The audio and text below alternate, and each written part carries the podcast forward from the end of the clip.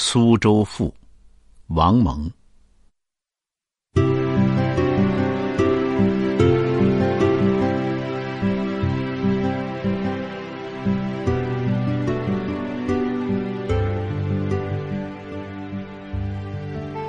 左边是圆，右边是圆，是塔是桥是寺是河是诗是画是石径是帆船是假山。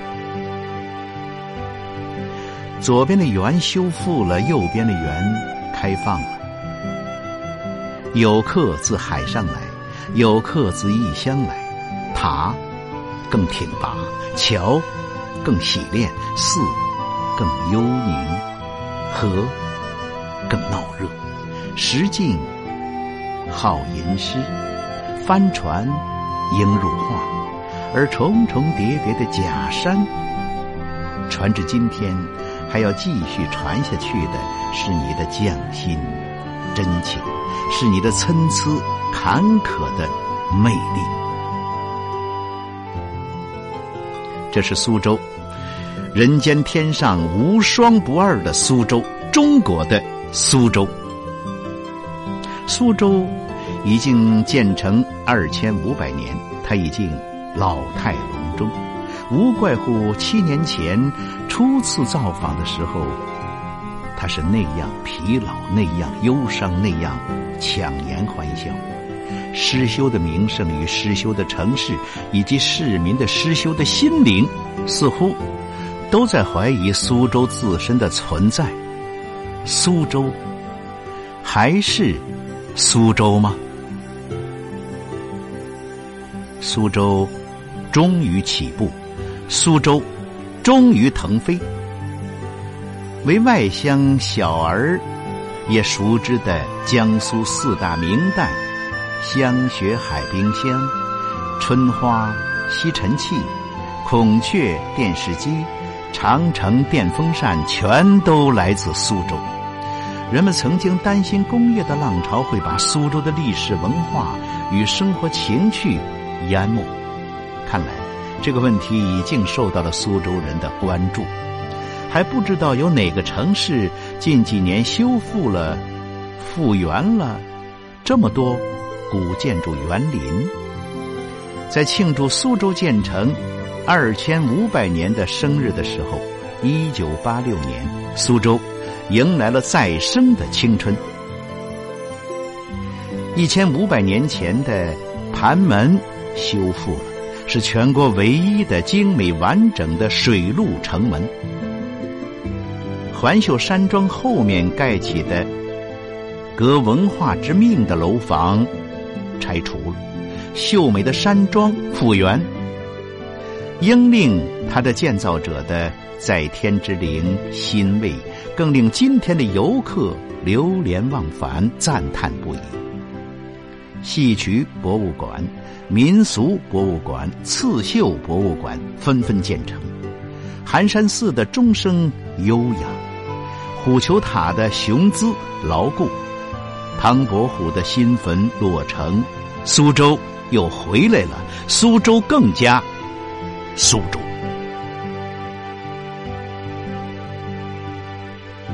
当我看到关前街、太监向前熙熙攘攘的人群，辉煌的彩灯装饰的德月楼、松鹤楼的姿影，看到那些办喜事的新人和他们的亲友，听到他们的欢声笑语，闻到闻名海内外的苏州佳肴的清香的时候。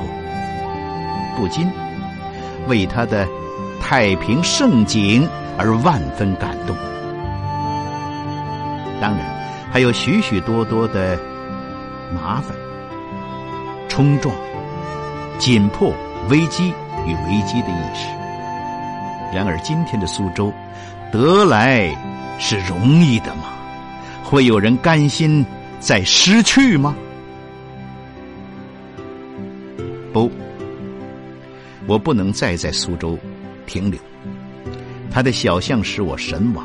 这样的小巷不应该出现在我的脚下，而只能出现在陆文夫的小说里。梦里，弹词开篇的歌声里。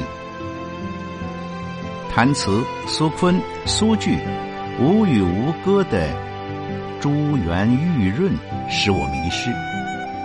我真怕听这些，听久了便不能再听懂别的方言与别的旋律，也许会因此不再喜欢，不再会讲已经法定了、推广了许多年的普通话国语。那迷人的庭园，每一棵树与它身后的墙，都使我倾倒。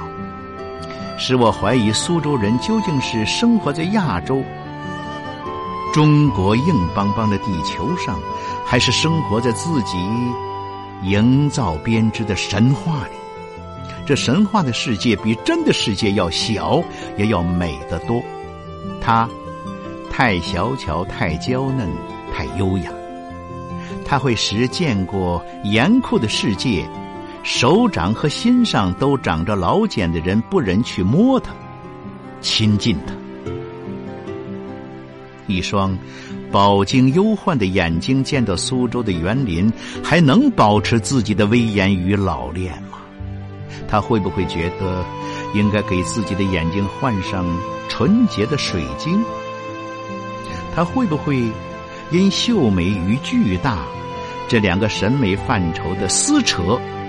而折裂自己的灵魂，他会不会觉得自己和这个世界已经或者正在或者将要可能成为苏州的刘园、愚园、拙政园的对立面呢？他会不会产生消灭自己或者消灭苏州这样一种疯狂的奇想呢？更不要说苏绣。乃至苏州的佳肴美点，看到那一个个刺绣女工的惊人的技艺和耐心、优雅和美丽，我还能写作和滔滔不绝的发言吗？能不感到不好意思吗？还有勇气或者有涵养去倾听那些一知半解的牛皮轻弹、草率无涯的胡说八道吗？在苏州待久了，还能承受那些乏味、枯燥与粗野的事情吗？苏州的刺绣，沉静的创造；苏州的菜肴，明亮的喜悦；苏州的歌曲，不设防的温柔；苏州的园林，甜美的诗情；苏州的街道，宁静的幻梦；而苏州的企业和企业家。温雅的外表下，包含着洋溢的聪明生气。这一切都是怎么发生、怎么留存的？他怎么样经历了那大起大落、大红大翁、多灾多难的时代？苏州是一种诱惑，是一种挑战，是一种补充。在我们的生活里。苏州市的古老、沉静、温柔已经变得越来越陌生，而大言欺世、大闹道明、大轰其实的反苏州，却又太多了。苏州更是一种文化、历史、现实、未来的混合体。苏州是一种珍惜，是一种保护。对于一切美善，对于一切建设创造和生活本身的珍惜与保护，也是一种反抗，是对一切恶的破坏的无声的反抗。虽然恶也是一种时髦，而破坏又常常披上革命的，或忽而又披上。现代意识的虎皮，我真高兴。七年以后，我有缘再访苏州，我们终于能够平静下来，保护苏州，复原苏州，欣赏苏州，爱恋苏州。我们终于能珍重苏州的美，开始懂得不应该去做那些亵渎美、毁灭美的事情。在历史的惊涛骇浪和汹涌大潮当中，在一个又一个神圣的豪情与偏狂的争闹之中，在不断时髦、转眼更替的巨轮与浪头之中，苏州保留下来了，苏州复原了，苏州在发展，苏州是永远的，比许多。雷霆万钧的炮声更永远。